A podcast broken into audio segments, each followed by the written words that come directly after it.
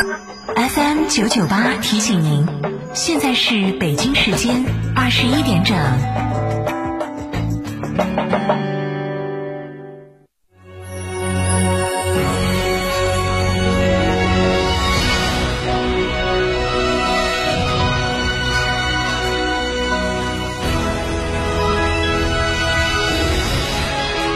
成都的声音，FM 九九点八，成都电台新闻广播。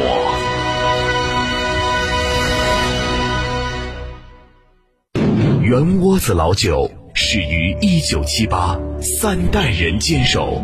圆窝子每一滴都是十年以上。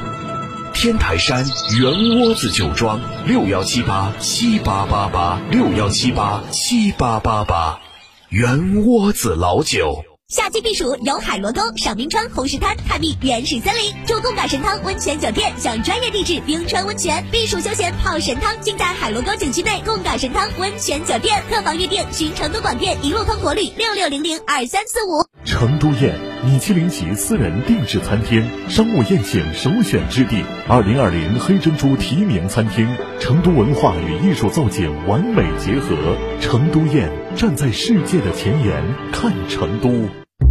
ITD 定制只为别墅，深耕蓉城十六载，新百利装饰旗下 ITD 高端定制工作室荣耀而来，设计大咖，别墅材料，别墅工艺，筑梦别墅理想生活，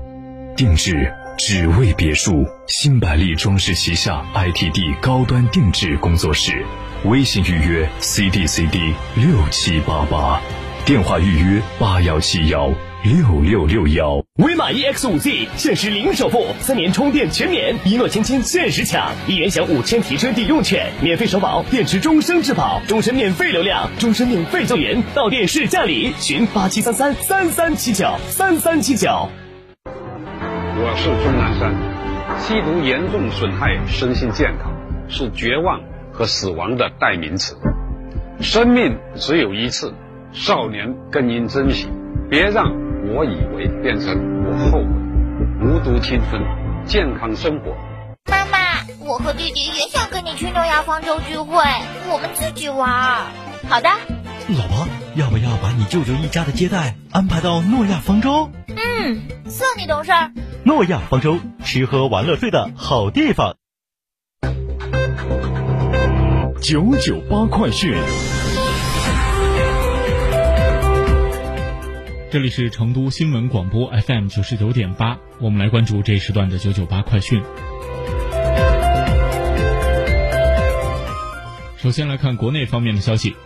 新一轮成品油零售限价调整窗口将在今天晚上二十四点开启。根据国家发改委消息，近十个工作日，国内成品油价格挂靠的国际市场原油平均价格低于每桶四十美元。根据有关的规定，本次汽柴油是不做调整，这也是继今年三月三十一号之后，连续第六次油价不做调整。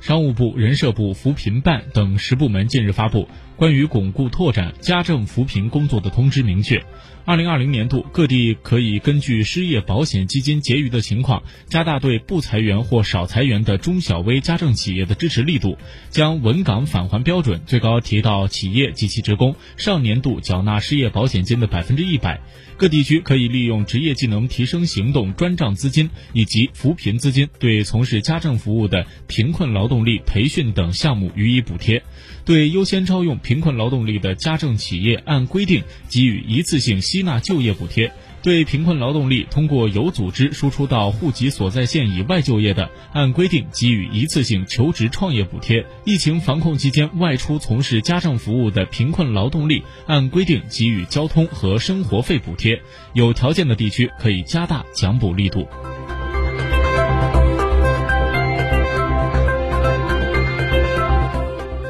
商务部新闻发言人高峰今天表示，根据有关统计数据显示，五月份五月份全国乘用车销量是一百六十点九万辆，环比增长百分之十二点六，同比增长百分之一点八，比二月份回升了近八十个百分点，实现十一个月以来的首次同比正增长。高峰强调，中国汽车市场具有较大的发展空间和潜力，汽车消费需求依然旺盛。随着国内生产生活秩序全面恢复，各项援企纾困政策进一步的落地见效，我国汽车消费市场仍将保持平稳回升的态势。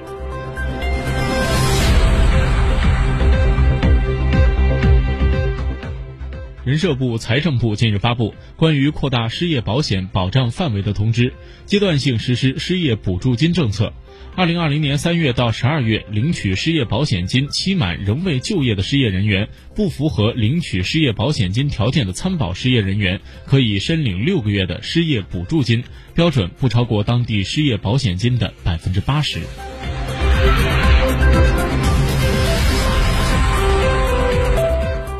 在购物网站上，电子平衡车的销售页面多以青少年为人物主角，甚至是直接将产品描述为智能儿童平衡车，这些都会误导家长将这类产品理解为玩具。家长们往往把电动平衡车当作玩具来选择，或者是当做可以锻炼孩子运动能力的运动器械来选购。今天，中消协发布了消费警示，称电动平衡车不是儿童玩具，不建议为年龄较小的孩子购买。电动平衡车也并非交通工具，切勿在道路上骑行。目前市面上销售的电动平衡车的速度实现是二十千米每小时，最高时速相当于电动自行车的速度，远高于玩具的安全要求。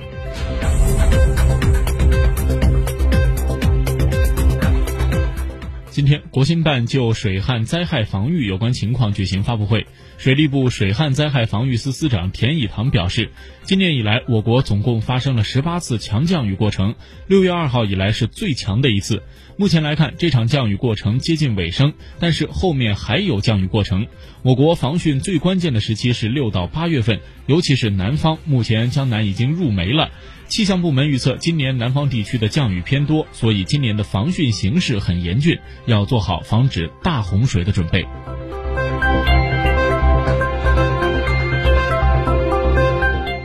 来把目光转向国际方面。世卫组织总干事谭德赛近日表示，新冠疫苗应该作为全球公共产品，提供给所有有需要的人。谭德赛呼吁各国领导人做出政治承诺，采用相同的规程和准则研发新冠疫苗。同时，世卫组织不会容忍任何把某个大陆或国家作为试验场的行为。发布会上，谭德赛还表示，对于无症状感染者可以传播新冠病毒一事，仍然需要对其传播程度展开研究。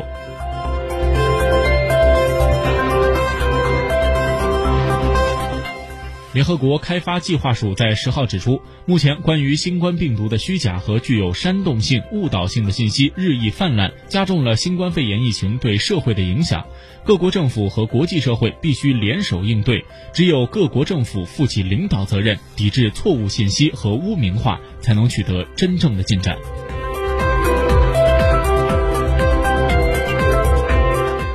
综合韩联社、纽西斯通讯社的报道，韩国总统府青瓦台今天表示，部分民间团体持续向朝鲜发传单和物品，无异于实现朝鲜半岛繁荣和平所付出的努力。对此深表遗憾，将彻底查处此类行为，一旦违反，将严肃应对。韩国政府将继续遵守韩朝之间达成的所有协议，以维持半岛和平，防止偶发性的军事冲突。朝中社在九号发表公报表示，将从当天中午的十二点开始切断朝韩之间的一切通讯联络线，以抗议韩。